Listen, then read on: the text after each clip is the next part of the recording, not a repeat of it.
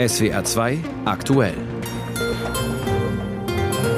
An diesem Freitagmittag mit Marie Gedin und diesen Themen in der nächsten halben Stunde. Abschied von Wolfgang Schäuble. Wir berichten von der Trauerfeier in seiner Heimat Offenburg. Bauernproteste trotz politischer Zugeständnisse.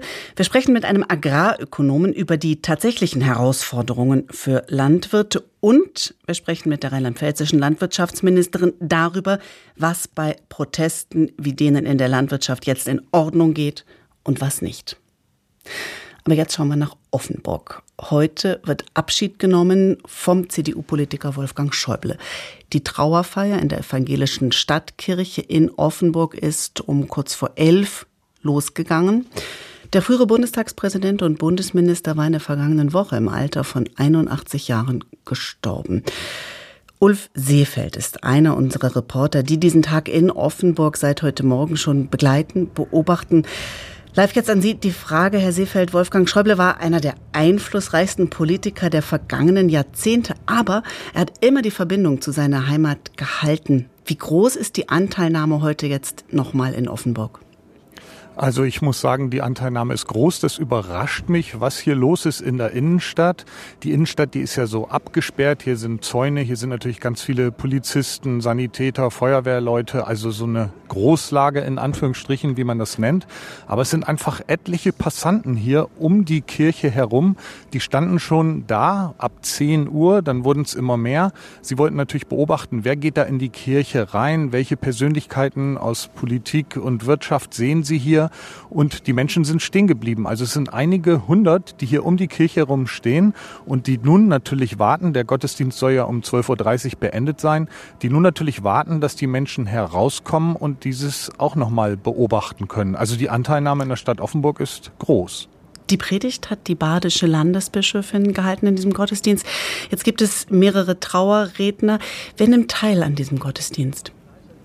Zunächst mal zur badischen Landesbischöfin. Ich habe mir das angehört. Ich fand, das war eine schöne, eine sehr persönliche, auf Wolfgang Schäuble bezogene Predigt. Sie hat natürlich, das hat man gemerkt, ausführlich mit der Familie gesprochen, hat sehr viele Details genannt der letzten Tage, wie er sie angegangen hat, die Tage. Er wusste, dass er sterben wird. Er wusste, dass er krank ist, ist damit ganz offen und ehrlich umgegangen. Sie hat nochmal beschrieben, wie er mit seiner Familie an Heiligabend essen war, die auch darauf vorbereitet hat, dass er jetzt dann sterben wird.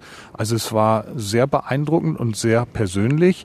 Und jetzt ist es dann weitergegangen. Jetzt hat der baden-württembergische Ministerpräsident Lundfried Kretschmann gesprochen. Friedrich Merz, der CDU-Vorsitzende, hat gesprochen. Diese Reden waren natürlich geprägt von Respekt vor der politischen Leistung, vor dem politischen Leben Wolfgang Schäubles. Sie haben sich verneigt vor ihm. Stichwort 50 Jahre Bundestag, 50, äh, äh, Stichwort die äh, Architekt der deutschen Einigung und so weiter und so weiter. Also die Reden waren in die Richtung gehalten. Tiefer Respekt vor Wolfgang Schäuble und dessen Lebensleistung. Hm. Die letzte der Reden wird, soll die Schäuble-Tochter Christine Strobel halten. Wie wird es dann anschließend nach diesem Gottesdienst weitergehen? Dann wird die gesamte Trauergemeinde hier hinauskommen vor die Kirche auf diesen, wie ich eben beschrieben habe, abgeschrieben, äh, abgesperrten Platz.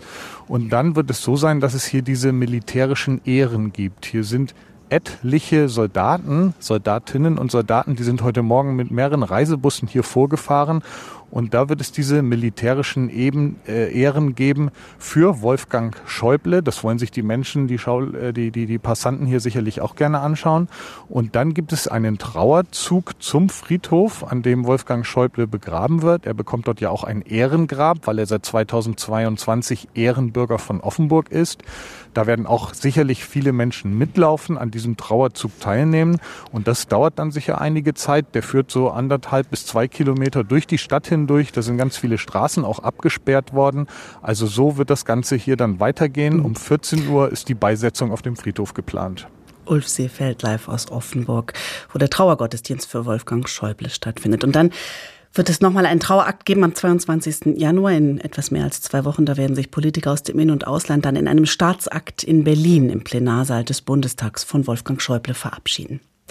Zehn Minuten nach zwölf haben wir es und kommen jetzt zu einem bundespolitischen Thema und zu vielen Fragen, die sich heute stellen. Ist die Regierung vor der Bauernlobby eingeknickt? Steht die Haushaltseinigung jetzt wieder in Frage? Welche Grenzen werden als nächstes überschritten? Am Tag, nachdem die Bundesregierung erklärt hat, die Bauern sollen einige wichtige ihrer Subventionen behalten oder nur schrittweise verlieren, liegt die Stimmung in Teilen, liegen die Nerven in Teilen blank nachdem aufgebrachte Landwirte den Bundeswirtschaftsminister und Vizekanzler Robert Habeck am Verlassen einer Fähre in Schleswig-Holstein gehindert haben. Gehen wir es Stück für Stück an jetzt und beginnen in Schüttsiel an diesem Fähranlieger, beziehungsweise damit, was passiert ist. Rund 100 Demonstranten haben da blockiert. Die Fähre samt Minister musste zunächst umkehren. Ein ziemlich beispielloser Vorgang und die Reaktionen darauf bis heute Mittag fasst jetzt unsere Korrespondentin in Berlin, Lissy Kaufmann, zusammen. Am Morgen meldete sich der Betroffene selbst zu Wort, schriftlich. Vizekanzler und Wirtschaftsminister Habeck bedauert, dass die Bauern sein Gesprächsangebot am Abend nicht angenommen haben. Besorgt zeigte er sich über die aufgeheizte Stimmung im Land. Protestieren in Deutschland ist ein hohes Gut, sagt Habeck. Das werde durch Nötigung und Gewalt zerstört. In Worten wie in Taten sollte man dem entgegentreten. Der Deutsche Bauernverband hat sich vom Vorgehen der mehr als 100 Landwirte am Abend im schleswig-holsteinischen Schlütziel distanziert. Das geht gar nicht, so Präsident Ruckwied. Der Generalsekretär des Bauernverbands Krüsken sagte am Morgen im WDR, das ist eine Grenzüberschreitung, das ist eine Verletzung der Privatsphäre. Gewalt und Nötigung haben äh, bei unseren Aktionen nichts verloren. Und äh, das sagen wir in aller Klarheit. Scharfe Verurteilungen auch von politischer Seite, auch aus den Reihen der CDU. Die Ministerpräsidenten von Nordrhein-Westfalen und Schleswig-Holstein, Wüst und Günther, kritisierten das Auftreten der Bauern. Günther spricht von bitteren Bildern wüster Attacken. Aus meiner Sicht ein vollkommen inakzeptables Verhalten. Äh, und diese Chaoten, die dort unterwegs waren, haben dem Anliegen dort wirklich einen Bärendienst erwiesen. Äh, meine klare Erwartungshaltung an alle äh, Bäuerinnen und Bauern, aber auch an alle, die es mit der Landwirtschaft halten, äh, ist bei den Aktionen, die jetzt folgen, Maß und Mitte einzuhalten. Ähnlich hat sich auch Landwirtschaftsminister Özdemir geäußert. Er betonte aber im Morgenmagazin von ARD und ZDF, dass es sich bei den Blockierern um eine Minderheit handele. Hier geht es darum, hier sind einige wenige, ich will das sehr deutlich sagen, es sind nicht die deutschen Bauern, es ist eine kleine Minderheit, eine radikale Minderheit, die anderes im Schilde führt. Und ich kann alle nur auffordern und bitten, sich davon deutlich zu distanzieren. Für kommende Woche sind neue Protestaktionen angekündigt. Lissy Kaufmann aus Berlin. Und jenseits von Kritik und Entsetzen auf allen Seiten müssen wir spätestens jetzt dringend über Fakten reden, über Zahlen. Und zwar mit dem Agrarökonomen Alfons Ballmann. Er ist Direktor des Leibniz-Instituts für Agrarentwicklung in Transformationsökonomien in Halle. Ich habe ihn kurz vor der Sendung gefragt, Professor Ballmann, jenseits der Aktion gestern am Fährhafen Schützil, sind denn die Bauernproteste grundsätzlich gerechtfertigt? Also diese Subventionskürzung, die kam für die Landwirtschaft überraschend und viele fühlten sich damit überfahren. Sie ist sicherlich für viele Betriebe auch schmerzhaft. Manche Betriebe verlieren schon etwa ein bis 5000 Euro ihres Einkommens, je nach äh, Größe. Allerdings ist es letztlich verschmerzbar, denn die Landwirtschaft insgesamt hat in den letzten Jahren recht gut verdient. Wie erklären Sie sich, Stichwort gut verdient in den letzten Jahren, dann aber diese große Wut? Also die Landwirtschaft wird momentan konfrontiert mit einer Reihe von gesellschaftlichen Forderungen in Richtung mehr Tierschutz, mehr Biodiversitätsschutz, mehr Klimaschutz und auch mehr Grundwasserschutz. All diese Forderungen sind grundsätzlich berechtigt, allerdings sie fallen quasi gleichzeitig überein mit anderen Zwängen, wie beispielsweise, dass wir einen demografischen Wandel haben, wo eben unklar ist, wie beispielsweise die Landwirtschaft diesen auch bewältigen kann. Die Löhne in der Landwirtschaft werden sicherlich steigen. Das sind Herausforderungen, die jetzt alle gleichzeitig zu bewältigen sind. Gleichzeitig hat der Staat kein Geld und wir haben jetzt gerade auch im letzten Jahr erlebt, dass die Bürger wesentlich stärker aufs Portemonnaie schauen. Insofern ist auch nicht damit zu rechnen, dass beispielsweise die Verbraucher bereit sind, höhere Preise für Lebensmittel zu zahlen, um mehr Tierschutz oder mehr Biodiversitätsschutz zu ermöglichen. Hm. Ich muss nochmal die zwei Worte, die Sie vorhin gesagt haben, aufgreifen. Gut verdient. Der Bauernpräsident Ruckwied argumentiert, das Ergebnis der aktuellen Landwirtschaftspolitik sei, dass noch mehr Höfe aufgäben, noch mehr Lebensmittel aus dem Ausland importiert würden und das mache dann Lebensmittel teurer. Ist die Argumentationskette so einfach? Nein. Wenn Betriebe aufgeben, freuen sich im Regelfall die Nachbarbetriebe, weil sie dann besseren Zugang zu Flächen haben und die übernehmen dann die Produktion auf diesen Flächen. Insofern ist dieses Argument nicht wirklich schlüssig. Das Problem dieses Höfesterbens ist eigentlich ein natürlicher Prozess, der einfach mit gesellschaftlicher Entwicklung was zu tun hat und der sicherlich durch den demografischen Wandel noch mal mehr befördert wird, weil wir einfach Arbeitskräfteknappheit überall in der Wirtschaft haben. Hm, jetzt haben Sie gerade Süddeutschland angesprochen. Das ist ja ein wichtiger Punkt. Die Landwirtschaft in Deutschland ist regional sehr unterschiedlich organisiert. Sowohl Nord-Süd-Unterschiede gibt es da als auch Ost-West. Wie erklären Sie sich denn oder uns, dass diese Wut und der Protest gegen Veränderungen trotzdem überall sehr ähnlich ausgeprägt ist? Oder täuscht das? Nein, das ist ein allgemeines Phänomen. Ich glaube, hier ist vielleicht auch eine Art mentales Modell in der Landwirtschaft verankert, wo man sich ständig in einer Opferrolle sieht, egal ob der Betrieb groß ist oder ob er klein ist, weil eben so viele gesellschaftliche Zwänge plötzlich äh, da sind, die ständig in den Medien dann natürlich auch immer wieder hochkochen, weil sie einfach nicht gelöst werden. Und das sorgt überall für Frustration, obwohl die Probleme grundsätzlich schon überall ganz andere sind. Hm. Trotzdem wage ich mal die Frage, weil Sie gerade ja von dieser mentalen Opferrolle gesprochen haben, ist es denn so, dass die Landwirtschaft explizit im Vergleich zu anderen Branchen benachteiligt ist?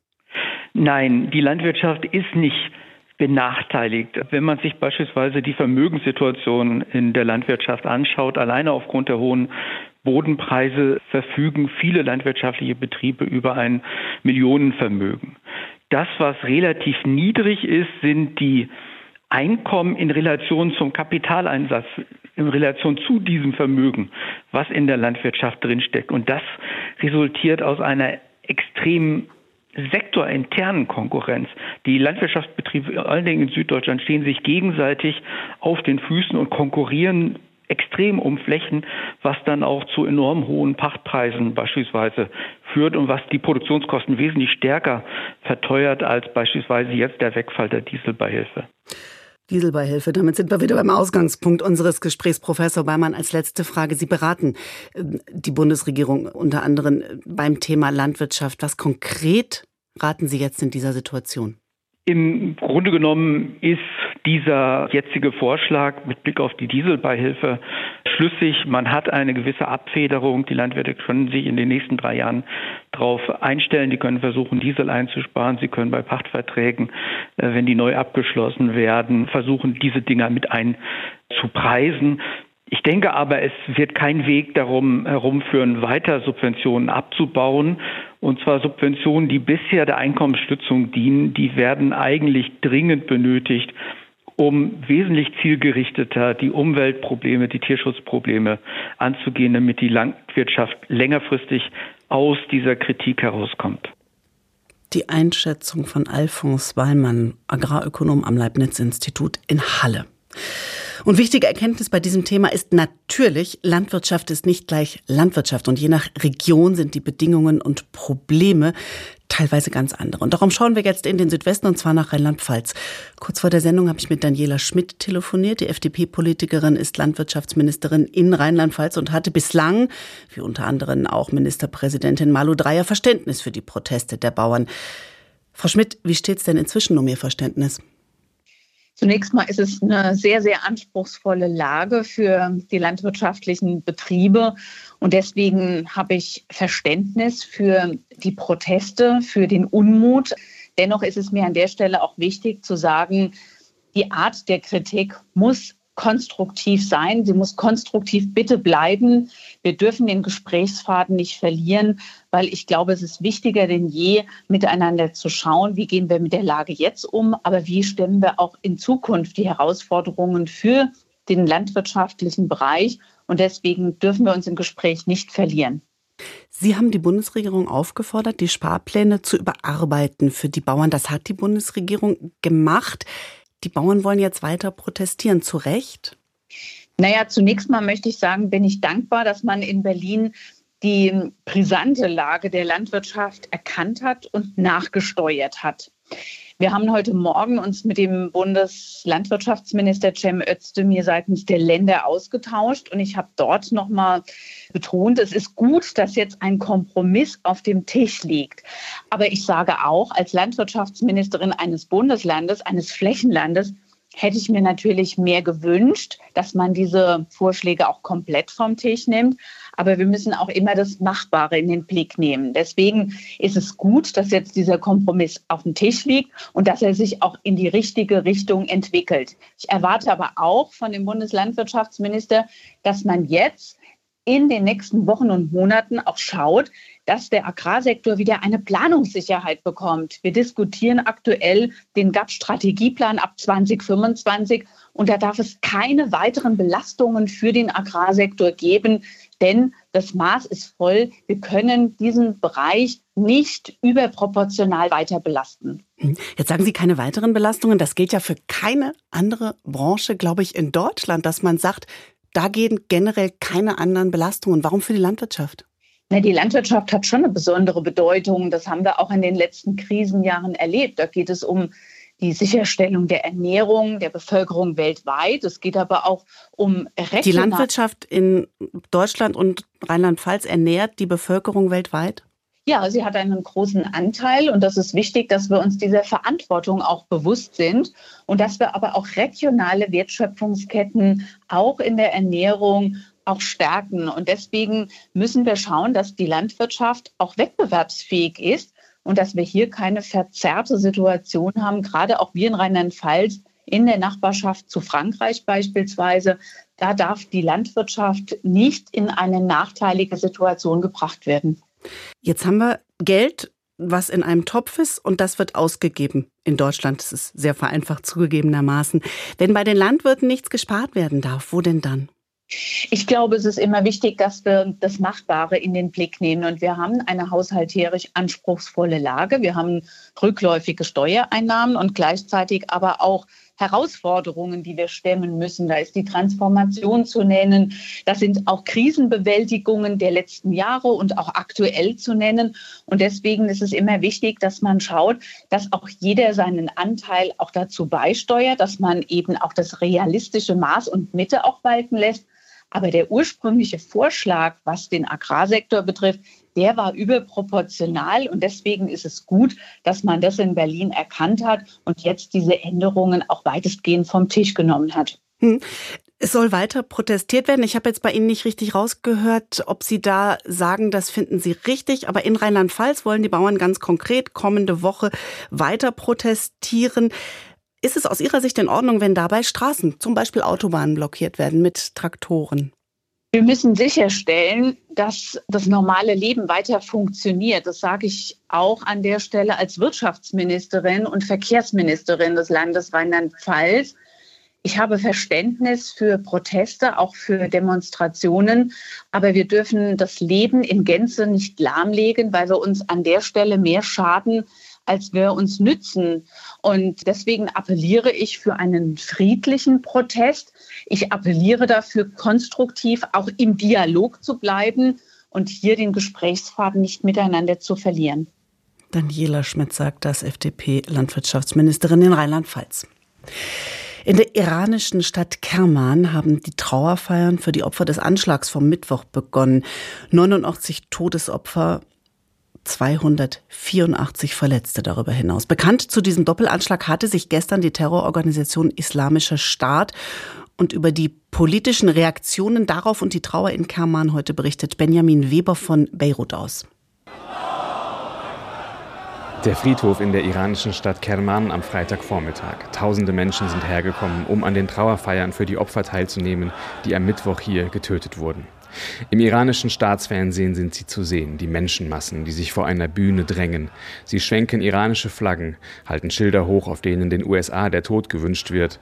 Auch sind vereinzelt die Fahnen im leuchtenden Gelb der libanesischen und mit dem Iran verbündeten Hisbollah zu sehen. Die Trauerfeier ist von einem Großaufgebot an Sicherheitskräften abgesichert.